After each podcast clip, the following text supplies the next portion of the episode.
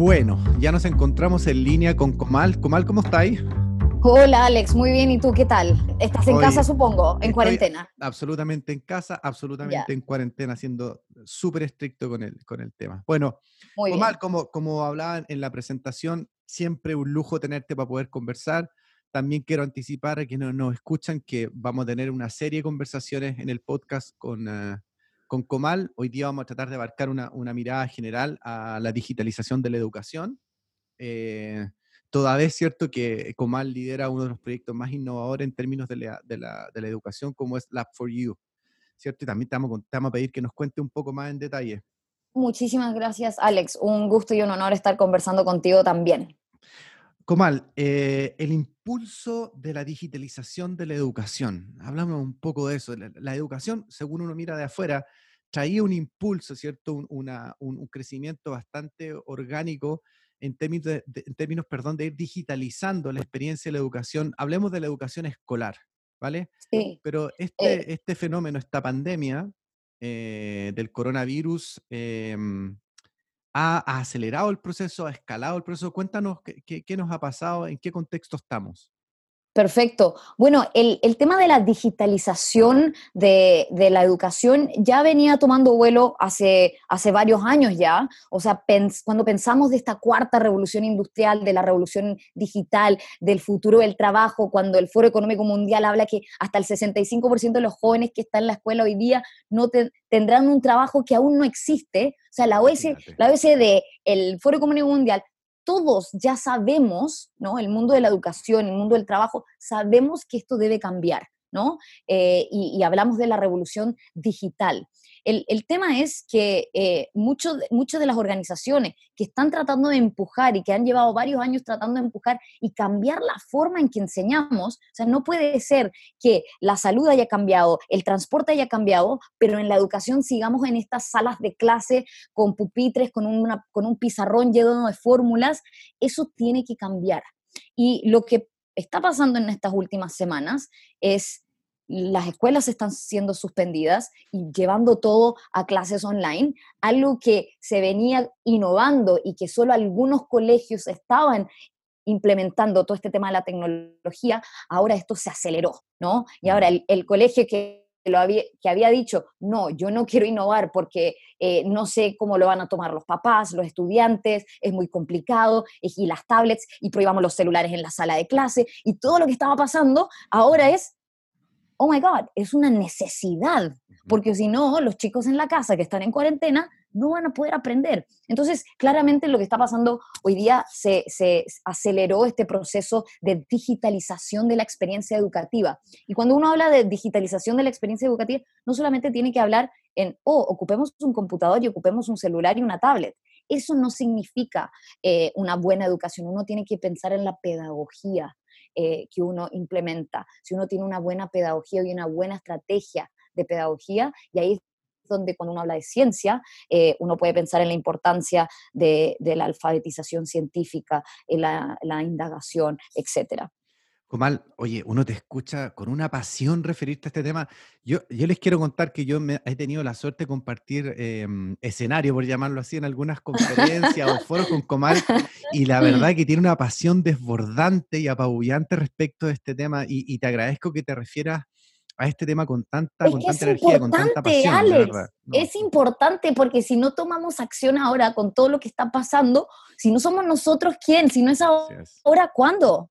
Oye, y no, no, estoy plenamente de acuerdo contigo, pero, pero cuéntanos un poco de, dónde estamos. A ver, vamos a llegar un poco a la educación en un par de minutos más, a la educación científica, la importancia de, ¿cierto? de, la, experimentación, pero devolvámonos un poco, tenemos la suerte de que tú te mueves entre, entre el Silicon Valley, Ciudad de México y varios países de Sudamérica. Eh, hoy he cancelado todos mis viajes, claro, pero sí. hoy, día, hoy día de manera remota, ¿cierto? Hasta hace poco de manera presencial, Cuéntanos el estado del arte. ¿Cómo estamos Chile respecto de Latinoamérica? ¿Cómo está Latinoamérica respecto de Estados Unidos? Cuéntanos un poco cómo estamos respecto de la, digitalización de la educación. Sí, em, bastante mal. O sea, que no, quiero, no quiero ser negativa porque soy una persona optimista, pero quiero ser realista.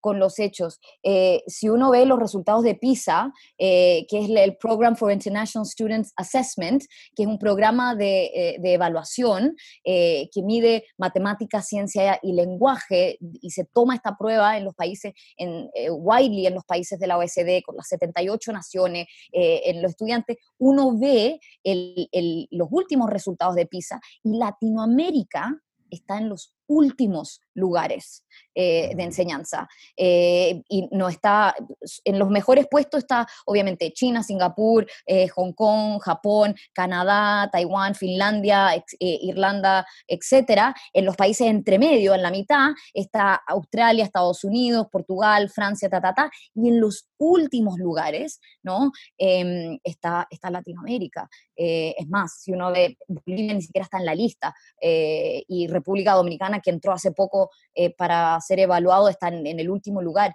Y es muy triste, si bien dentro de los países de Latinoamérica, Chile está liderando en los puntajes de las pruebas estandarizadas como PISA, eh, seguimos siendo los últimos lugares a nivel mundial. Mm. Y, digamos, se vuelve a repetir este fenómeno que somos los mejores de los más malos, digamos. Exacto, exacto. Y, uno ve los, datos, por ejemplo, del Banco Interamericano del Desarrollo, 88% de los colegios en Latinoamérica no tienen laboratorios. O sea, ¿cómo van a aprender ciencia si no hay, no hay laboratorios? Los profesores tienen muchos desafíos, no están los recursos y, los resultados PISA no, dan ese, eh, ese indicio, ¿no? Y, es muy triste. Y si ahora uno ve lo que se invierte en ciencia y tecnología, eh, también eh, es triste. Entonces, eh, si uno ve la forma en que se enseña, eh, y no, no muy lejos, en Latinoamérica o inclusive en México y en Estados Unidos, uno sigue teniendo la sala de clase con, con las mesas, con los estudiantes, un profesor hacia adelante enseñando en una pizarra llena de fórmulas, y si no es una pizarra, es un PowerPoint con fórmulas.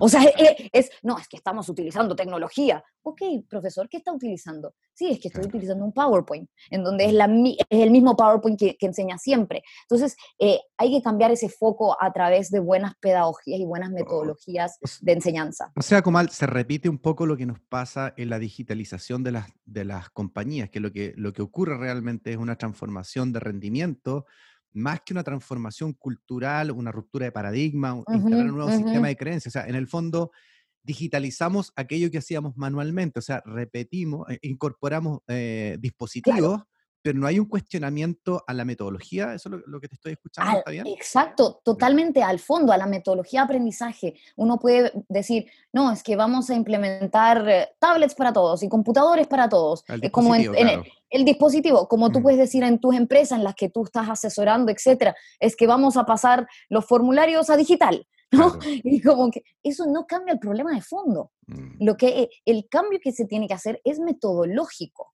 O sea, no puedo pensar solo en transmisión de conocimiento cuando el estudiante eh, puede buscarlo en Google. Piensa que los que nacieron el 2018, hace dos años, o sea, que salieron del colegio el 2018, nacieron en el año 2000, es decir, cuando Google ya estaba en, eh, creciendo exponencialmente. O sea, nacieron con Google, ¿no? Mientras que otros buscaban en las bibliotecas, etc. Entonces, si no hacemos un cambio de fondo, una transformación completa. Y, cuando hablamos de transformación en la educación, hablamos de habilidades, habilidades del siglo XXI. ¿De qué estamos hablando? De, cambios metodológicos y fundacionales, de alfabetismo, eh, de aprendizaje de números, de alfabetismo científico, alfabetismo digital, alfabetismo financiero, alfabetismo cultural y cívico, ¿no? Mm. Para que podamos desarrollar... Exacto. O sea, el alfabetismo no es solamente el alfabetismo de la lectura, como bien se decía venir en la revolución industrial, cuando había un dolor social en la revolución industrial, y esto creo que lo hemos conversado antes tú y yo eh, junto con Hans, ¿no? El, alfabetismo eh, había una diferencia de una inequidad en el trabajo, ¿no? La burguesía y el pueblo que no sabía leer, entonces las máquinas iban a quitar el trabajo. Eh, y hay una cita que me encanta de, de, uno de nuestros socios que dice, que, que, los robots te quiten trabajo, pero no el trabajo. ¿no? Que muchos dicen que, los robots nos van a quitar el trabajo. No, no, no, no. Que los robots nos ayuden y nos faciliten el trabajo, pero que no nos quiten el trabajo. ¿No? Entonces, cuando pasamos de esta revolución eh, industrial, en donde el alfabetismo era la diferencia entre una persona eh, capaz para funcionar con las máquinas y leer los manuales, etc., y, y, luego pasamos a un momento de la historia en donde dijimos educación universal gratuita para todos, todos tienen que aprender a leer, llegó un momento de prosperidad, pero nuevamente seguimos con un dolor social importante. Mm. Y el aumento en la educación, eh, pongamos más libros, pongamos más tablets, eso no basta, eso es un aumento incremental, no es un cambio transformacional. Y lo que necesitamos es un cambio transformacional. Oye, volvamos al impulso digital de la educación. ¿Te parece? sí. Em, porque el problema es, gigantesco y parece que no, lo estamos, no lo estamos mirando bien. Entonces, la idea de que tú nos ayudes, que desde tu experiencia, desde tu experiencia nos ayuda a tener una mirada un poco más general, más holística, Mm. Eh, de, por dónde podría la digitalización eh, mejorar, eh, transformar radicalmente la educación en Chile. Danos tres insights hacia dónde debería empujarnos hoy día este impulso de la educación. Hablemos de la educación escolar, que, es la que hoy día se ve más afectada, ¿cierto? Porque es mucho más masiva también. en este contexto específico que estamos viviendo, en esta pausa que está haciendo el planeta debido a la, la, pandemia a la pandemia. Dime, eh, en, tu, en tu parecer, sí. ¿se va a instalar? Ah, ¿Va a una vuelta atrás? ¿Volveremos a las salas de clase como era antes? ¿Los chicos están descubriendo a través de este ejercicio, los padres? ¿Qué está ocurriendo en realidad en tu mirada? Sí, Acá hay, hay, muchos factores y, creo que eh, las estrategias que se están implementando hoy día eh, debido a la pandemia van a ser aprendizajes y espero que sean aprendizajes que perduren en el tiempo. Y aquí puedo mencionar algunos factores que inciden en la educación, especialmente escolar, porque hay muchos stakeholders. En la, en la educación eh, universitaria está el sistema universitario y está, em, está el alumno directamente, el estudiante directamente que puede encender su computadora, su celular para aprender. Mientras que en la educación escolar tenemos a varios stakeholders. Tenemos a los directores de los colegios, tenemos a los profesores, tenemos a los coordinadores académicos, tenemos a los papás los padres de familia, los tutores, los guardianes, etcétera, y tenemos los estudiantes. Y muchas veces el, y el beneficiario último, que es el estudiante, no participa en muchas de esas decisiones, no participa en esas decisiones. Entonces, él es un, tiene un nivel de complejidad mayor que el sistema universitario, donde el profesor le manda la tarea al estudiante de medicina, al estudiante de ciencia, tecnología, él abre su computador y termina su tarea. ¿no? Mientras que en el sistema escolar tenemos estos distintos stakeholders eh, y actores eh, eh, que, que influyen en las estrategias que tenemos que adoptar. Número uno, necesitamos mejores estrategias de desarrollo profesional docente para apoyar a nuestros profesores con más recursos. Ese es número uno, claro. Hay profesores que nunca utilizaron Zoom, que ahora estamos utilizando para grabar, por ejemplo, eh, este podcast. Profesores que nunca, que están acostumbrados a la pizarra, a tener los estudiantes al frente y a responder preguntas en vivo y en directo y ahora los pones en esta estrategia digital en donde el manejo de sala de clase es completamente distinto. O sea, ya tenían desafíos disciplinares, ¿no? De la ciencia, la tecnología, la biología, la química, la física, etcétera. Y ahora agrégale otro desafío de alfabetismo digital. Nosotros hemos capacitado profes en, en México, inclusive en Chile, que, nunca descargaron una app. Y yo le preguntaba al, profesor ahí en, la escuela, le decía, al profesor de física, por ejemplo, le decía, mm. eh, profesor, tiene que descargar la For Physics, que nuestras herramientas de ciencia de la física con sensores del celular, de la misma manera que descargó el WhatsApp que yo veo en su celular en este minuto. Y él me dice, no, es que no lo sé descargar porque mi hija me lo descargó. Entonces hay un tema de, hay un tema de alfabetismo digital en, mm. en, en, la, en, los profesores, digamos. En el mundo docente. En el mundo docente, entonces necesitamos desarrollo profesional docente. Número dos, ¿no? Eh, mayor infraestructura científica y tecnológica. Antes eran los colegios, ahora es, hay poblaciones que, y, y, y sociedades en donde los estudiantes y las familias no tienen computadores, porque somos, en Latinoamérica y en, en, Asia, somos mobile first economy, igual que en África. Antes de comprar un computador en la casa, se compra un celular. Y no todos tienen computadores en la casa. Entonces, en este mobile first economy, ¿no? Donde los estudiantes tienen celulares pero no computadores, ¿cómo involucramos una, eh, una conectividad desde el celular y cómo podemos hacer tareas desde el celular? O sea, esa es como una segunda, un segundo punto. Y el tercero, el más importante, eh, uno de los más importantes en mi opinión personal, es mejores metodologías de enseñanza, eh, no solamente de ciencia, a través de la indagación científica, pero en todas las áreas.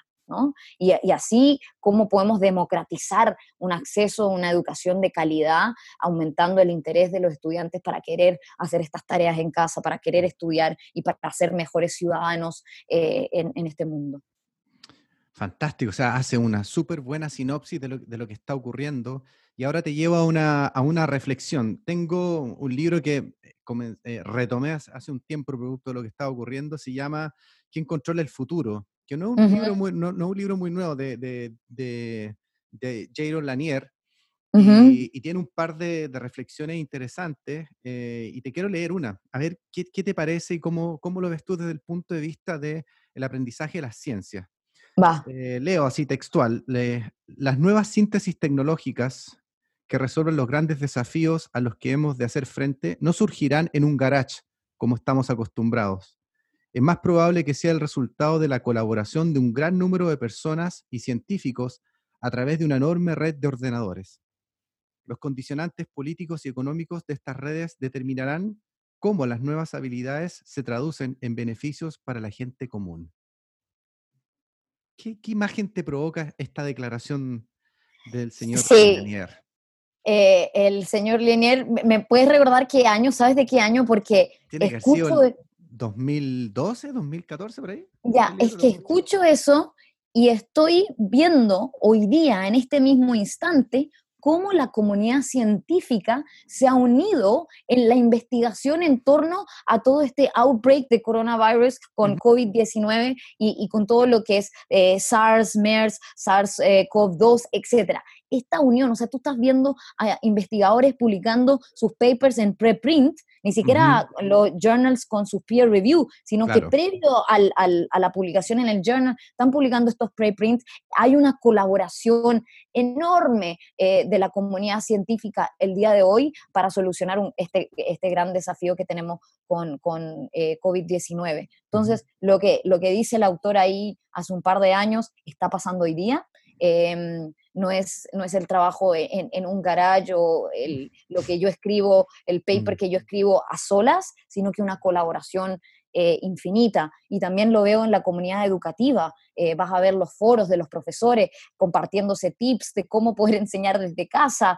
etcétera. O sea, hay una comunidad de aprendizaje, una comunidad de práctica o community of practice, como, como dicen algunos de los expertos, eh, para poder em, hacer ciudad y hacer país y mundo, ¿no? Oye, ¿y cómo conectamos esta imagen que se te vino a la mente a ti, a mí, y espero a, todos los que nos estén escuchando, cuando leo esta, esta, mm, esta cita del, libro, aparece una imagen, ¿cierto? De gente conectada, científicos particularmente. Eh, ¿Cómo conectamos esa imagen con nuestro sistema de educación actual?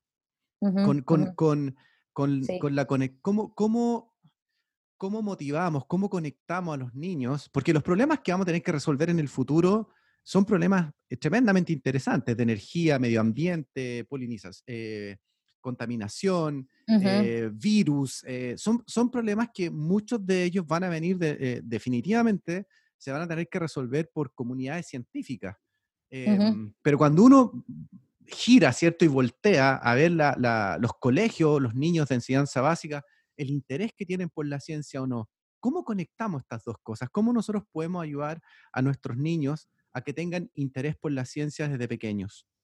Sí, hoy más que nunca la enseñanza de las ciencias juega un rol fundamental en nuestra educación y nos estamos dando cuenta porque nos está afectando en la forma en que vivimos, la forma en que nos alimentamos, que nos movilizamos, que trabajamos y, este es un llamado a la humanidad, al llamado a la comunidad escolar, llamado a los gobiernos para que por fin nos demos cuenta la importancia de la inversión en ciencia y tecnología, la inversión en educación científica eh, para poder solucionar estos grandes problemas de la humanidad. Si no hacemos el cambio, el switch, el cambio de paradigma, eh, eh, para que los estudiantes se interesen realmente en ciencia, ingeniería, tecnología, matemáticas, eh, alrededor, por ejemplo, de los problemas de objetivos de desarrollo sostenible de la ONU, los Sustainable Development Goals, va a ser muy difícil que, que, que lleguemos a esta imagen. Hoy día necesitamos eh, más científicos trabajando y solucionando los grandes problemas de la humanidad. O sea, hoy día nuestro sistema de salud, nuestro, nuestros, nuestros, están, la comunidad le está apresurando al, al mundo científico, por favor saquen una vacuna, ¿no? Mm. Por favor trabajen eh, para, que, para que lleguemos a solucionar esto. Creo que hoy, hoy más que nunca entendemos la importancia eh, del alfabetismo científico, eh, vemos todos estos mitos dando vuelta. Si tuviéramos pensamiento crítico y alfabetismo científico, el, mito de la señora y de la tía, y que ponte el VIX Vaporú y esto se va a solucionar, em, em, es, creo que hoy más que nunca es importante que tanto los papás, los colegios, los apoderados, los los, profesores, los, los directores, eh, los ministerios de educación, los ministerios de finanzas, o sea, la, conversación ya no tiene que ser con el Ministerio de Educación, la conversación tiene que ser con el Ministerio de Economía y con el Ministerio de Finanzas, porque sabemos que los países que más invierten en educación tienen mayor Producto Interno Bruto. Esto no lo digo yo, lo dice el Banco Mundial. Eh, sabemos, esto es un, es un hecho, it's a fact. Eh, uno lee el Human Capital Index tienen que invertir en educación. Si no invertimos en educación, no vamos a tener mayor Producto Interno Bruto. Si no tenemos dinero, ¿cómo vamos a poder invertir en el sistema de salud y en los otros sistemas que necesitamos? ¿Y cómo mientras, porque tú sabes que la maquinaria política es gigantesca, tiene sus propios intereses, es un animal que tiene vida propia, ¿cómo lo hacemos el resto de los humanos? Eh, los, papás, los papás que tienen niños pequeños o, o los adolescentes que pueden estarnos escuchando en este podcast, ¿Y, cómo metemos la ciencia dentro del hogar? ¿Cómo, cómo la ciencia vuelve a estar dentro? Eh, ¿Cómo traemos la ciencia de vuelta al hogar? Al hogar común y corriente, ¿ah? a, las personas de a pie, a los... Eh, porque, porque, en algún minuto, o sea, yo tengo claro que en algún minuto nos vamos a tener que poner de acuerdo, ¿cierto? los políticos, los grandes empresarios, pero para que eso pase va a pasar un rato. Pero ¿qué hacen los chicos hoy? Hoy están en sus casas, hoy están conectados a sus dispositivos, eh, hoy van a jugar PlayStation o Nintendo. ¿Cómo les, ¿Cómo les traemos de nuevo a ellos? Cuéntanos tu caso, ¿cierto? Eh, ¿Cómo los traemos a la conversación de la ciencia? ¿Qué, qué sugerencia nos podrías dar tú? Sí, para mí no es una cosa, de, es uno o el otro. O sea, no porque tengo que estar sentado eh, leyendo un libro de ciencia voy a dejar de, escuchar la música o dejar de ver la película en Netflix, sino que tenemos que ser seres humanos íntegros en donde la base es cómo hacemos que los estudiantes piensen con buenas preguntas para pensar, cómo desafiamos a los estudiantes, cómo desafiamos a los jóvenes para que se hagan esas preguntas. Y ahí el, rol fundamental que juegan los papás, que siempre cuando el niño hacía preguntas, mamá, mamá, mamá, ¿por qué el cielo es azul? Mamá, papá, papá, ¿por qué es esto? Y, nosotros, los, nosotros los callábamos, nosotros los, los, callamos y le decimos, no, no, por favor, mira la tele y déjame hacer mis cosas. No, está mal.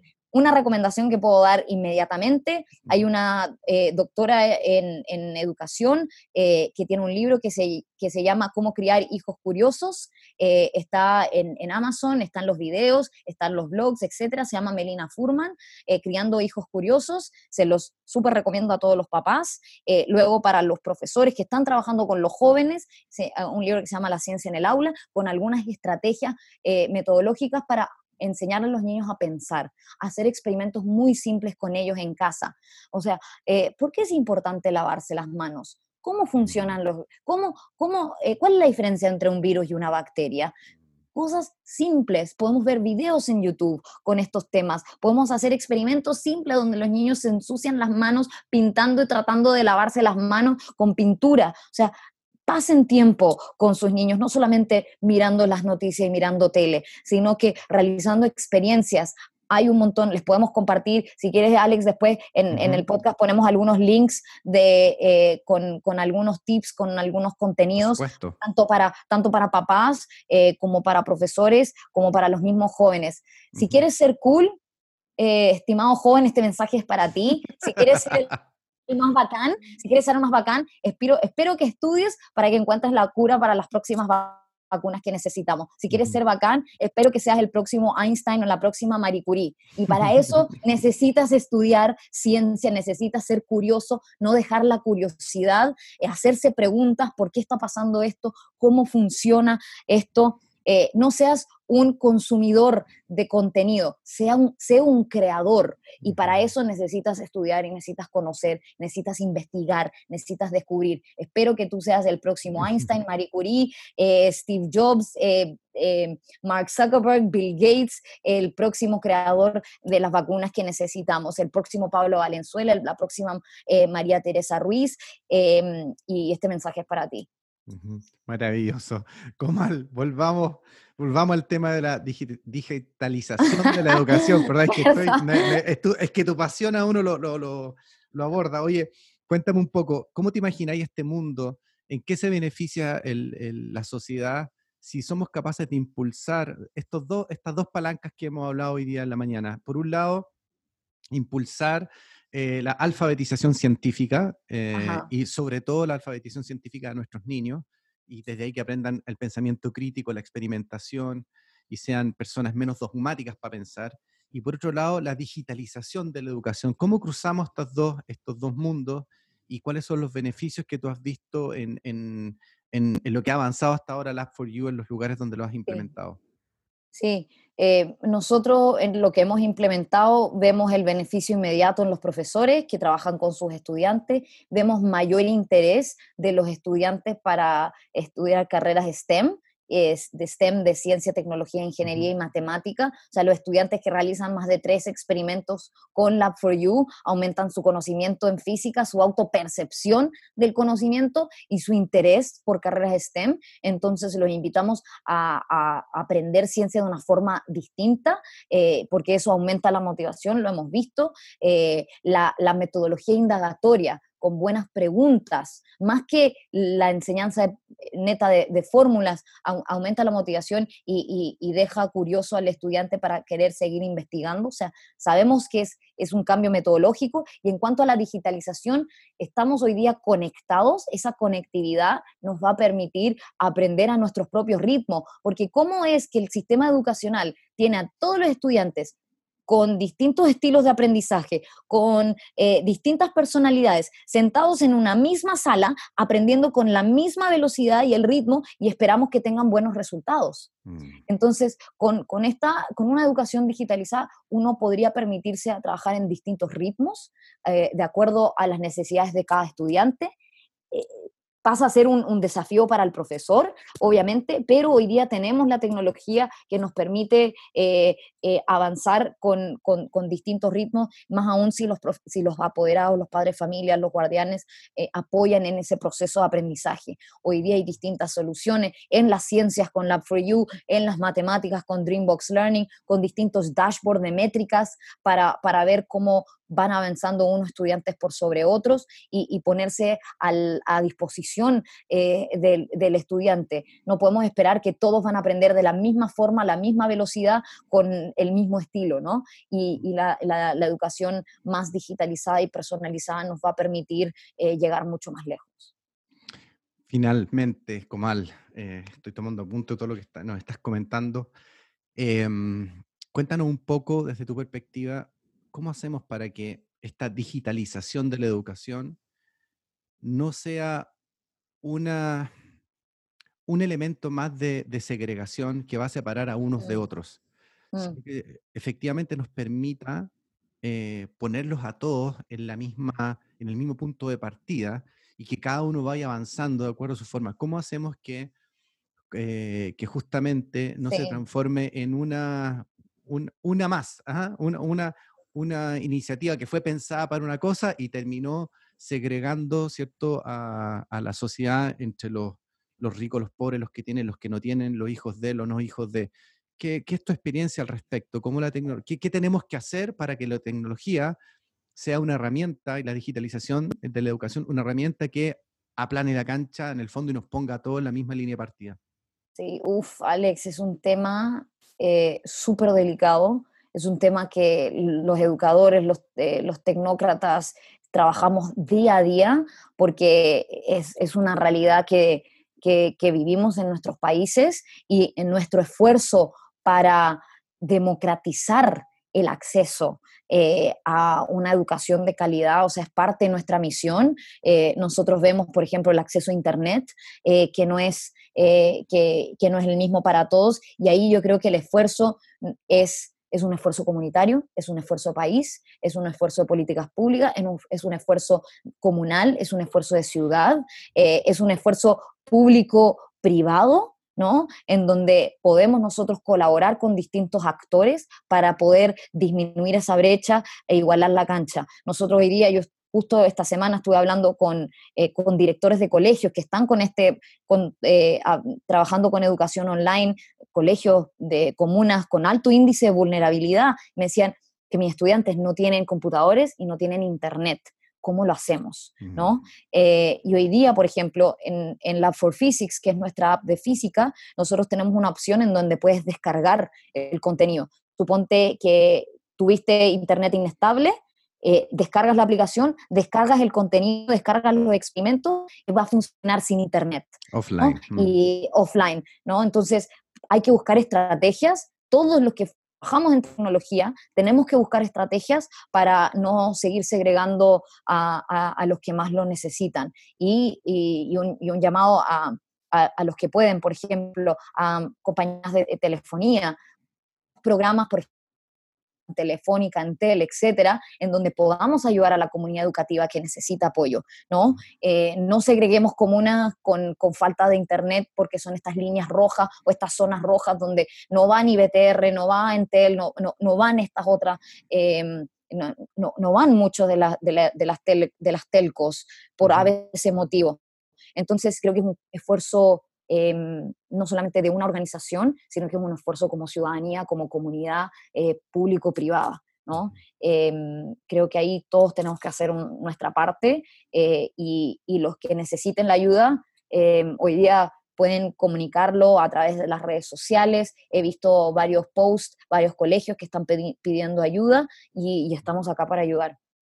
Fantástico. Pareciera ser uno te escucha eh, y escucha a otros más eh, del mundo científico y también del mundo más social y pareciera ser que, que la humanidad no, no, tiene salida. O aprendemos a colaborar o aprendemos a generar sinergia, aprendemos a interdepender unos de otros y o no, o no vamos a salir, no vamos a resolver los grandes problemas que tenemos que enfrentar en el futuro. Comal, siempre, siempre es bueno tomarse un cafecito contigo, conversar. Te agradezco muchísimo de nuevo que te dé este tiempo. Sé que tu agenda es eh, del terror, pero mm, gracias por participar, por, eh, por ayudarnos, por también por, Por, por, contarnos y por exponernos a esta maravillosa visión que tienes tú de la educación, de la digitalización, de la ciencia y de la vida. Así que vamos a estar eh, en un par de capítulos más, ¿cierto? Conversando de otros aspectos y otras miradas de la digitalización de la educación.